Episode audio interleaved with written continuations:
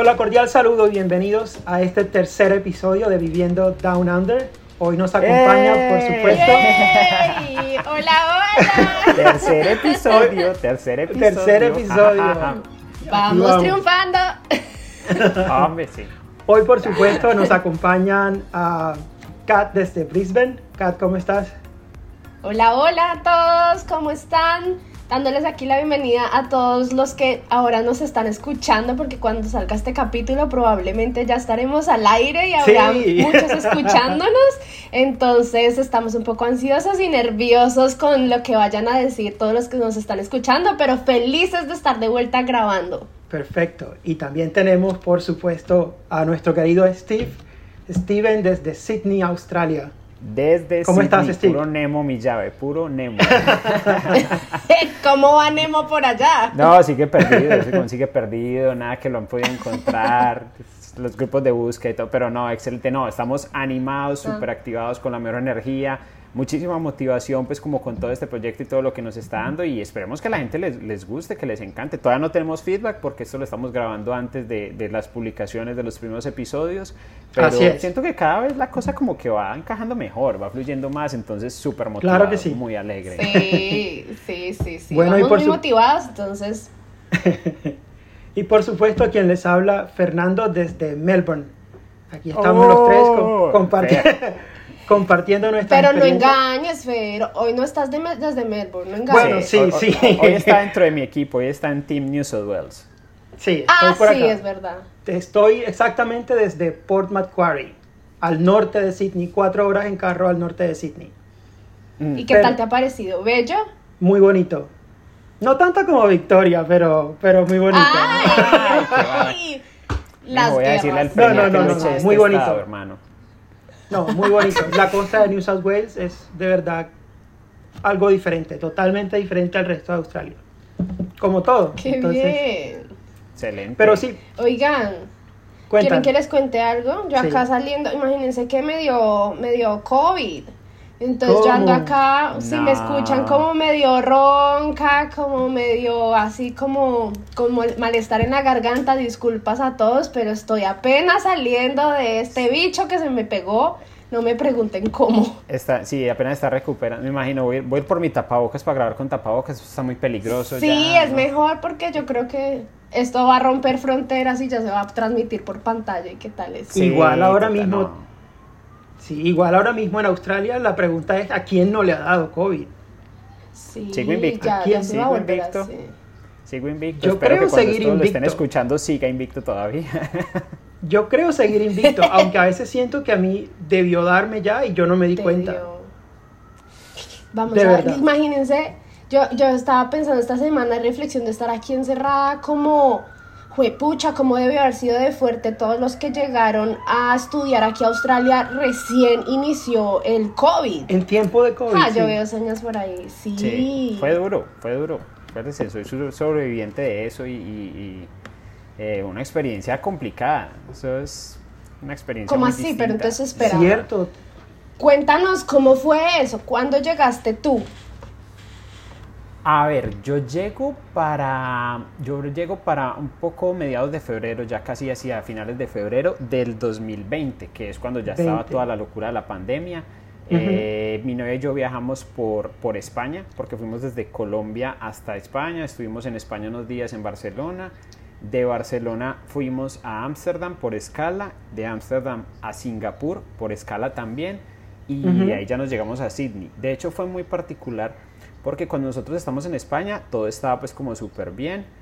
Y nosotros nos fuimos de España y, y a Singapur y la llegada a Sydney. Y di tú tres, cuatro días después de que yo llego a Sydney ya eh, en España empieza a explotar todo. Y de hecho cuando yo paso por Singapur eh, en Singapur ya habían un montón de aparatos, te medían la temperatura pues con cámaras, igual es- esa gente tiene mucho dinero. Entonces un montón de sistemas de seguridad, si tenías un poco de fiebre o la temperatura un poco alta, te llamaban a un lado, te tomaban la temperatura y otros, y otros signos vitales y todo el asunto. Y todo el tiempo de tapabocas y todo. O sea, había mucha paranoia con el tema, pero digamos que realmente Mm. apenas estaba por explotar todo.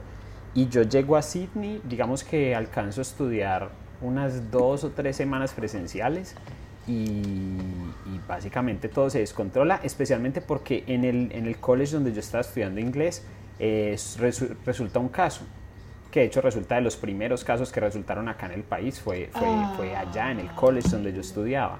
Entonces te puedes imaginar la locura, o sea, literalmente un día yo iba saliendo para el college y, y recibo un correo electrónico que dice todas las clases están canceladas hasta nuevo aviso, eh, se van a comunicar con ustedes para darles eh, links, eh, pues como para entrar a Zoom, para continuar con las clases, porque hubo, hubo caso, hubo caso en las instalaciones de, de- del, del CBD de New South Wales, pues de, de, de- de Sydney.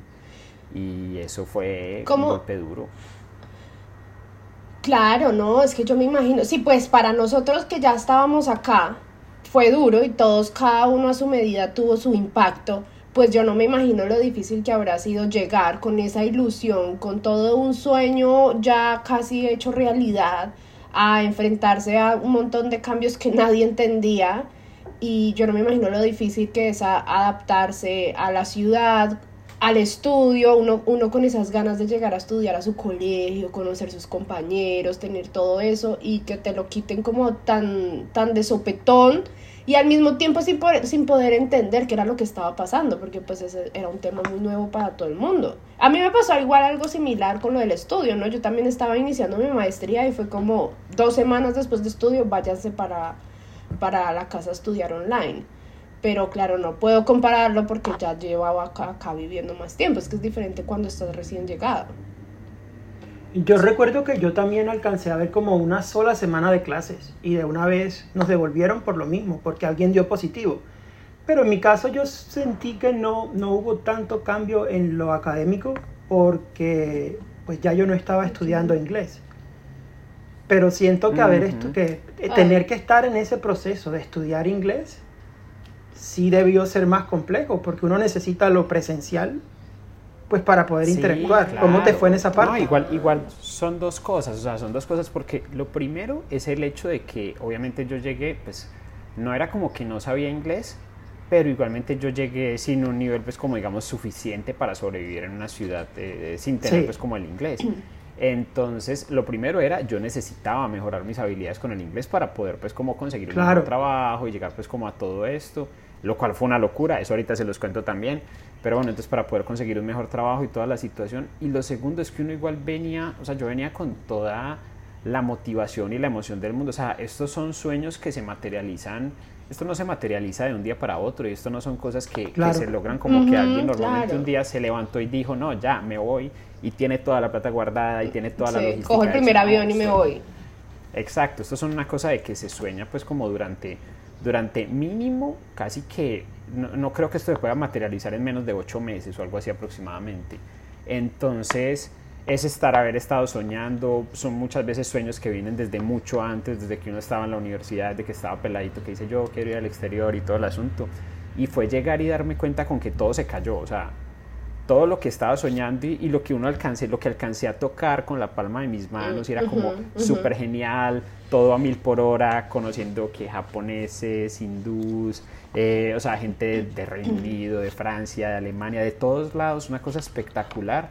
Fue como, como darme cuenta que había pagado una millonada gigante, que había dejado mi familia atrás, que había dejado mm, pues mis amigos atrás, mi cultura, mi país y todo, para venirme al otro lado del mundo a ver clases virtuales. O sea, eso fue un golpe Ujú. emocional duro. Y no estoy diciendo Claro. que a la gente alrededor del mundo no le haya tocado duro, pero, pero digamos que son diferentes No, claro. Claro, Exacto. es el esfuerzo. Es que sí, es el esfuerzo que hay detrás. Yo es que completamente entiendo, hasta ese punto lo entiendo y lo comparto un montón porque yo estaba viviendo mi proceso de poder entrar a la maestría. Entonces, claro, para llegar a la maestría a mí tampoco me tomó una decisión de hoy a mañana. Fueron años de, pre- de preparación, de ahorro de dinero para llegar a ese punto. Entonces, cuando llego yo por fin, cuando yo soñaba entrar a una universidad a compartir con australianos, que es una forma más cercana, más fácil, entre comillas, de poder acercarse a la cultura, eh, de vivir como es una clase presencial, como es, como es la educación en, en una universidad australiana. Cuando llego por fin a eso, pasan dos semanas y dan la noticia, váyanse para la casa a estudiar online. Para mí también fue como todo este esfuerzo que yo he hecho hasta este momento, ¿cómo me lo van a quitar de esta manera? O sea, esto no era, yo no trabajé tanto para esto y eso es muy doloroso. O sea, te entiendo porque se siente, es un golpe emocional muy fuerte. Sí, es cierto. Yo recuerdo también que otra de las cosas con las que batallé de un día para otro fue con el trabajo. Mis trabajos se acabaron literal de hoy, fue mi último turno y al día siguiente ya no vengas porque ya no, hoy no abrimos. Eh, porque todos pues, mis trabajos er, eran relacionados directo con pues, el contacto con las personas. Y me quedé sin trabajo por dos, tres meses. ¿Cómo te fue a ti? Recién llegado, con semanas aquí, para conseguir ¿Cómo trabajo. Es buscar trabajo en pleno COVID? No, eso no, no, no, no. Mira, eh, yo, yo, solamente voy a decir lo siguiente. Eh, una de las empresas que yo estoy más agradecido en la vida y, y, que le debo, digamos, mi estadía acá en este momento, eso no es nada de, de, de, patrocinio ni nada, pero Uber Eats, o sea, Uber Eats me salvó la vida porque, porque igual, o sea, exacto, piensa en la situación que vos viviste, Fer, de, bueno, listo, me quedé sin trabajo y obviamente uno tiene, uno tiene unas cuentas por pagar, uno tiene pues como un estilo de vida y todo en general. Porque igual a medida que uno se va sintiendo más cómodo, va, consiguiendo más cosas, va metiéndose en ciertas deudas, así sean pequeñas o grandes. Entonces necesitas el dinero, ya no estás viviendo, o sea, la forma en la que uno vive cuando llega, recién llegado, no es la misma como, como la que se vive después de ciertos años. Pero el llegar y ni siquiera haber tenido un empleo nunca, yo no conocía básicamente a nadie en la ciudad. O sea, bueno, no, no, no tenía un empleo nunca acá. Entonces no conocer a nadie en la ciudad, poco tiempo tuve pues como de compartir con compañeros allá también en, en, en, la clase, entonces de hecho básicamente fue un, yo me demoré aproximadamente como un mes y medio más o menos en conseguir trabajo, un mes, un mes y medio, y pues o sea, obviamente yo traía mis ahorros, los ahorros se fueron, yo tenía mi tarjeta de crédito con cupo como por 10 millones de pesos, ese cupo se empezó a consumir. también. también se empezó, se empezó a gastar todo ese cupo, porque claro, igual la gente no alcanza a dimensionar que, por ejemplo, no sé, decimos 10 millones de pesos para las personas que nos están escuchando desde, desde Colombia, pues saben cuánto es, desde otros países serían como alrededor de los 3 mil dólares aproximadamente, un poquito más, pero es que, o sea, eso se empieza a ir de la nada, o sea, se empieza a ir súper rápido especialmente porque igual eh, también estaba pues como, como gastando con mi novia pues de la misma tarjeta, aunque ella tenía su propia tarjeta, pero igual empezamos a gastar nada más de una para tener más ordenado el dinero. Entonces fue empezar a ver que cada semana de alojamiento, más mercado, más pues como los gastos que uno tenía, eran claro, eran golpes de millón quinientos, millón quinientos semanal, o sea, eso era un golpe gigante y en ese momento llegó, un amigo me había hablado pues como de todo el tema de Uber y yo tenía pues como con los ahorros que tenía, me compré una bicicleta eléctrica y fue a empezar a, trabajar en Uber Eats en bicicleta. Y eso fue la salvación. Imagínense que cuando yo llegué a Australia Uber no existía, es que Uber es nuevo. Pues relativamente nuevo, ¿no? Ya cuántos años tendrá Fer por ahí. Cuando, tú llegaste ya estaba Yo llegué hace casi cuatro y cuando yo llegué acababa de comenzar. No todo el mundo hacía Uber Eats. No, yo no. De hecho, a mí, yo también perdí el, el trabajo claramente por la pandemia. Y a mí me decían como pues haga Uber, pero para mí era como todo un mundo desconocido, era como, pero esa cosa qué es, yo cómo me voy a meter a hacer eso, yo no entiendo eso, o sea, era una cosa nueva para mí porque es que cuando yo llegué eso no existía, sí. básicamente. Y que ahorita creería yo que el proceso para, por ejemplo, aplicar a un trabajo de Uber es mucho más fácil que hace cuatro años, porque yo recuerdo que te pedían... Por ser, no, por ser estudiante, recuerdo que te pedían muchos y el proceso se demoraba como desde que tú aplicabas hasta que te activaban, pasaban muchas semanas, muchas semanas. Pero igual, eso fue, eso fue una locura porque igual, o sea, todo el país y todo el mundo en general, pero todo el país estaba en caos. Eh, la mayoría, digamos, de todo lo que son los estudiantes eh, en Australia y pues especialmente pues como en estas, en estas ciudades principales, se dedican mucho a lo que es el tema de limpieza y todo es el, el tema de hospitality, que es meseros, pues chefs, cocineros, toda esta vaina. Entonces, toda esta gente, obviamente cuando cierran restaurantes o cuando los dejan solamente para delivery, pues para domicilios, toda esta gente se queda sin empleo. Entonces todo el mundo sale corriendo a buscar pegarse de donde pueda y, muchísima gente llegó a Uber. claro, había mucha gente, sí, se fue para hacer eso. No, pero recuerdo que fue, o sea, de verdad de las experiencias emocionales más fuertes que yo he tenido en mi vida, porque, o bueno, entonces el amigo me dice, mira, está esta aplicación, es Uber, funciona así, él, él, ya tenía, él ya había aplicado, pero todavía no le habían aprobado la cuenta, porque así como Fer dice, o sea, igual uno aplicaba, presentaba una papelería y ellos se demoraban en procesarlo, pero como tenían tantas aplicaciones, igual la empresa se, se dedicó pues como como a primero, digamos, establecer cuántos empleados realmente necesitaba. Entonces no era como que tú aplicaras y de una llegara a la aprobación. Entonces te lo juro que fue una de las épocas más estresantes de mi vida porque era de yo levantarme todos los días, lo primero que hacía en la mañana era ver si ya me habían aprobado la cuenta y lo último que hacía en la noche era revisar si ya me habían aprobado la cuenta. y eso fue una dinámica de tres, cuatro semanas.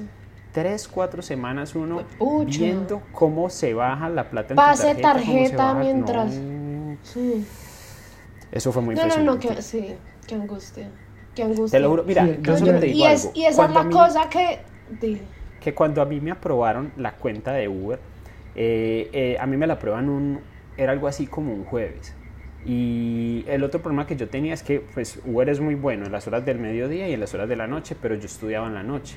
Entonces realmente yo me perdía las horas buenas de la noche. Y recuerdo que yo ya estaba pues como con la presión tan en la cabeza y, y digamos que estaba tan atacado emocionalmente respecto a la, angustia de tener que conseguir dinero y no tenerlo para pagar pues como cuentas que yo tenía un amigo Alejo que él vivía cerca de la casa un colombiano que conocí pues como en mis días de clase y yo al man lo llamo y le digo marica me acabaron de aprobar la cuenta eh, yo tengo la bicicleta pero yo no tenía la Uberback y estaban súper escasas en Sydney pero yo le decía préstame la Uberback por favor que necesito salir a trabajar ya y yo salí a trabajar a las... Ah, bueno, entonces salí a trabajar ese primer día. Fui, hice dos entregas como para entender cómo era la dinámica de la aplicación. Él me explicó y todo el asunto. Voy, le entrego la Uberback. Al otro día me madrugo, voy por todo Sydney recorriéndome, pues como todos los lugares buscando una Uberback. Me tocó pagar como 120 dólares por ella porque estaban carísimas por lo escasas. Y ese día yo me voy, yo llego a la casa y salgo a trabajar en la noche. Y yo salí a trabajar en la noche después de terminar clase a las 9 de la noche y yo me entré a las 3 de la mañana. Porque yo quería ver subir esa cuenta con dinero y subir y subir y subir y fue como la forma de liberarme del estrés que tenía porque había sido muchísimo. Sí, eso te iba a decir yo, claro, claro, es como que por fin obtienes eso que, que tanto llevabas esperando y como que a la final sabes que no tienes ninguna otra opción, entonces es como ese último impulso que tiene uno cuando está como en crisis emocional y saca esas fuerzas de donde no las tiene y, y hace lo que tiene que hacer, que en este caso era tú como darle con toda esa noche a ver, como, sí, como todo ese desahogo ahí, toda esa euforia la llevaste a, durar toda esa noche dándole en bicicleta, que es que no es lo mismo si vas en carro haciendo deliveries, ¿no? No, y más que, la zona en la que yo vivo no es, no es propiamente plano, o sea, igual hay, hay, sus colinas y todo el asunto, y que la gente pues como que no lo sabe, la mayoría de los restaurantes acá en New South Wales, eh, bueno, y en, Australia en general cierran muy temprano, cierran es como, al menos acá en, en Sydney cierran es como alrededor de las 9 o sea que los restaurantes que siguen trabajando hasta 10, 11, 12, 1, 2 de la mañana, pues son puros, son, puros eh, estas tienditas de convenience stores. Mm. Los turcos de los y los turcos, los kebabs, sí. y McDonald's. Y pizza. Sí, exacto. Pizza. No más. Y Domino's, ¿no? Sí, algunas pizzas que son 24 Sí, pero Domino's, Domino's pues no sé, acá no trabaja como con esa aplicación, entonces no, no recuerdo que me saliera Ah, no, ellos tienen su propio delivery, no, no sé. Sí, ellos tienen su Es que también eso es verdad, es que el la cultura del delivery no es algo así muy fuerte en Australia, o sea, yo recuerdo que de las primeras cosas que a mí me dieron duro acá es que eh, era el delivery. Pues claro, acá no existe la tienda de barrio que uno está acostumbrado. Mi mamá era full amante del delivery, entonces ella era a diario como tres veces llamaba al de la panadería, al de la carnicería, no sé qué, eso llegaban 20 domicilios al mismo tiempo, diferentes lados, porque pues así, sí, o sea, y yo, me, yo estaba full acostumbrada a eso, cuando llego yo acá, pues tras de que no hay tiendas, no hay nada así, tampoco tienes a quien pedirle domicilio, o sea, no y cuando ya empezó a ver esto de Uber, claro, fue introducir algo nuevo a la cultura que ha sido bueno y que el COVID de cierta manera ha ayudado mucho a, generar esa cultura del delivery. Demasiado. Lo claro, por eso, porque claro, a los... ¿Sí, Fer? No, no, que por eso lo que hablábamos ahorita, cuando yo llegué solo existía Uber Eats Y ya ahora hay muchas más aplicaciones. Sí, ya hay un montón. Un más, montón, sí. un montón de aplicaciones. Sí, sí, sí. Ahora hay, sobre Sí, todo en las grandes ciudades, hay muchas más aplicaciones. Y eso también es mucha Sí, más sí. entrada para No, y- trabajadores. y Y yo pues, conté con una suerte, yo conté con una suerte gigante porque la zona donde yo llegué a vivir por motivos X de la vida, o sea, simplemente fue la zona que, que elegimos y ya, o sea, no teníamos Sí. ni idea realmente si era buena o no. Eh, afortunadamente Claro. era una zona muy buena para Uber Eats, muy buena. Entonces, dentro de lo malo que estaba el resto de la ciudad, porque lo que yo hice, si yo lo hubiera eh, escogido en, en, digamos, en otra, en otra parte de la ciudad, no hubiera podido hacerlo porque ya había sitios donde sencillamente dan las 9 de la noche y ya muere, o sea, realmente no hay, no hay mucho domicilio. Pero en la zona donde yo estaba, pues, o sea, la verdad es que no era que se moviera mucho, o sea, uno simplemente llegaba y a veces se quedaba esperando que saliera un viaje durante 15 minutos, 20 minutos esperando y eran viajes de 8 dólares, de 9 dólares, entonces realmente estamos hablando de un rate de pago de, de 15, 14 dólares la hora.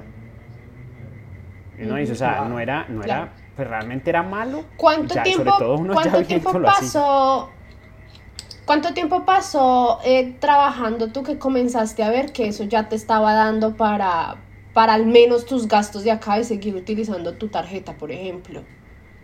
Mm, pues básicamente, lo que pasa es que como al principio uno tiene la- la- la- el curso pago, entonces realmente los Sí. gastos que tiene son los gastos del día a día. Entonces, eh, digamos que para los gastos que teníamos y que eran supremamente cuidados, o sea, literalmente era ir a Coles, ir a, ir a Woolworths nada más a comprar lo básico, e ir a la casa juicioso a cocinar y, y trabajar pues como en la medida posible lo, lo- lo que se pudiera para, lo que para- se pudiera. para poder conseguir el dinero, porque además de todo, mi novia no tenía trabajo, o sea, al principio era yo, ella también después tiró pues como a lo de, a lo de Uber Eats para que le aplicaran, para que le aprobaran la cuenta, pero fue un tema de como un mes aproximadamente en que yo era el único que estaba trabajando.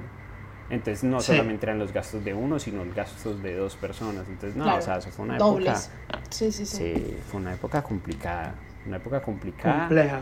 Afortunadamente igual uno se encuentra con, como con la moral y con toda la emoción de no, o sea, yo puedo, yo soy muy berraco, vamos a salir adelante, vamos a lograr esto.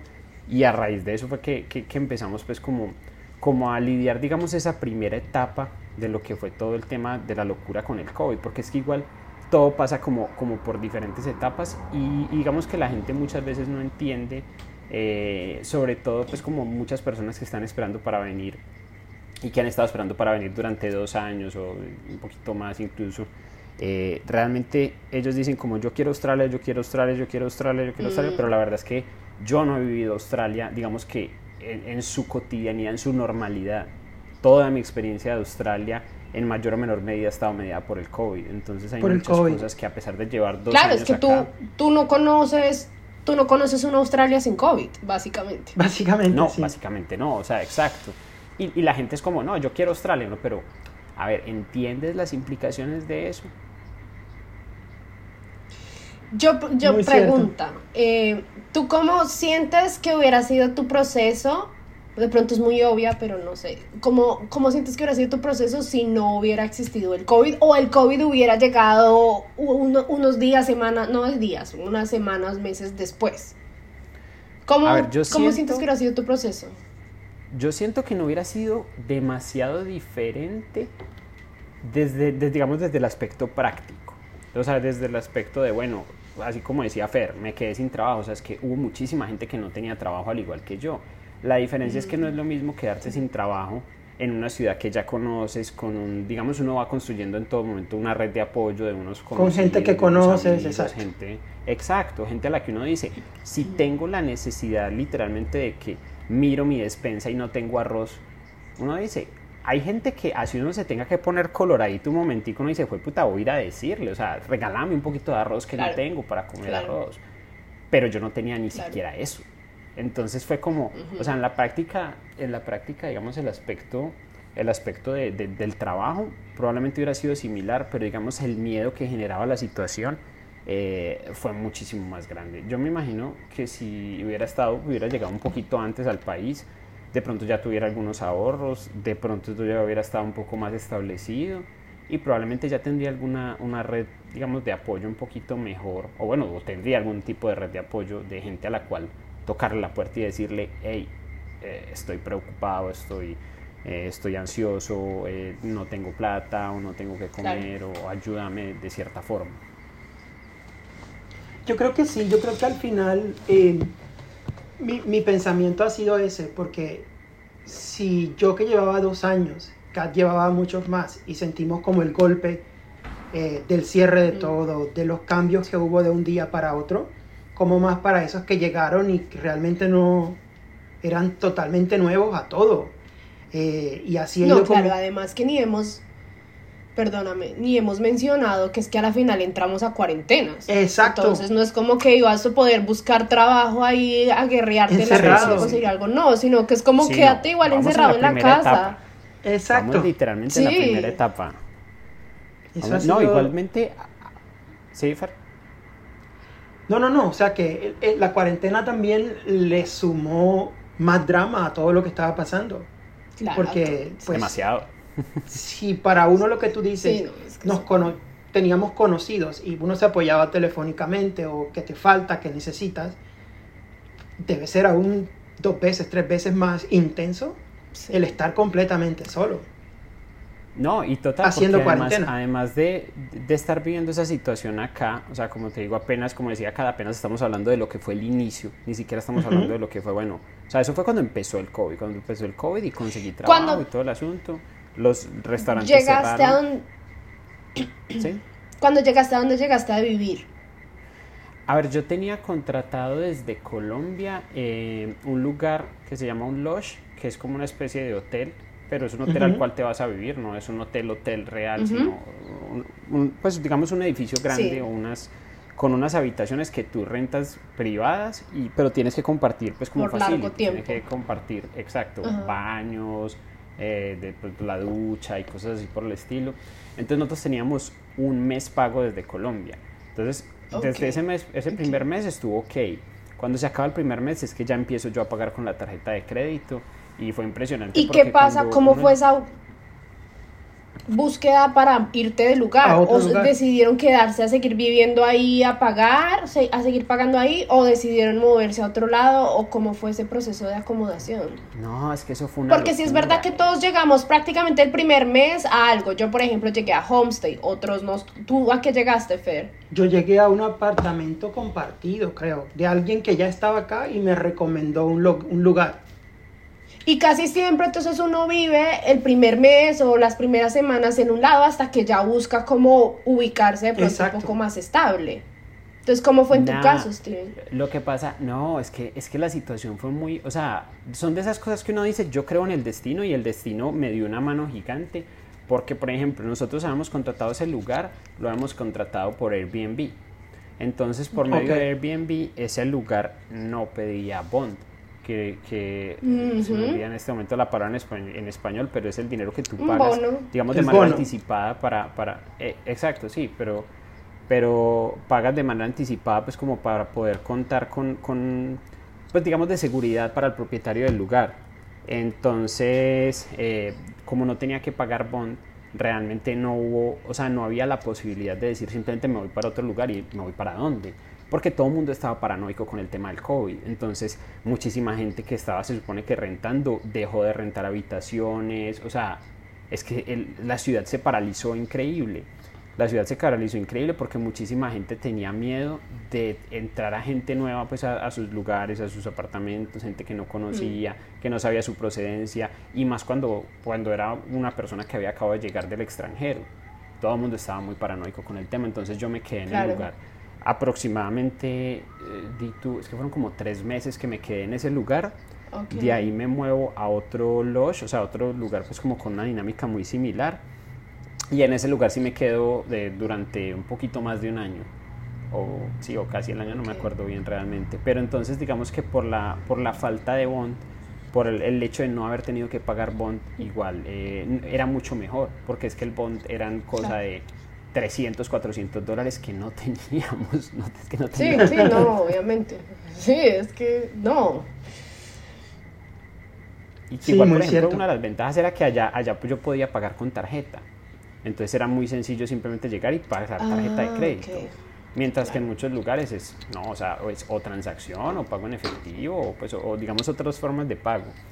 Pero, pero digamos que, o sea, se generó entre un montón de, de cosas que se alinearon, se generó una zona de confort que al menos me permitió y me sirvió de apoyo para yo decir, empezamos a, a construir de aquí para adelante.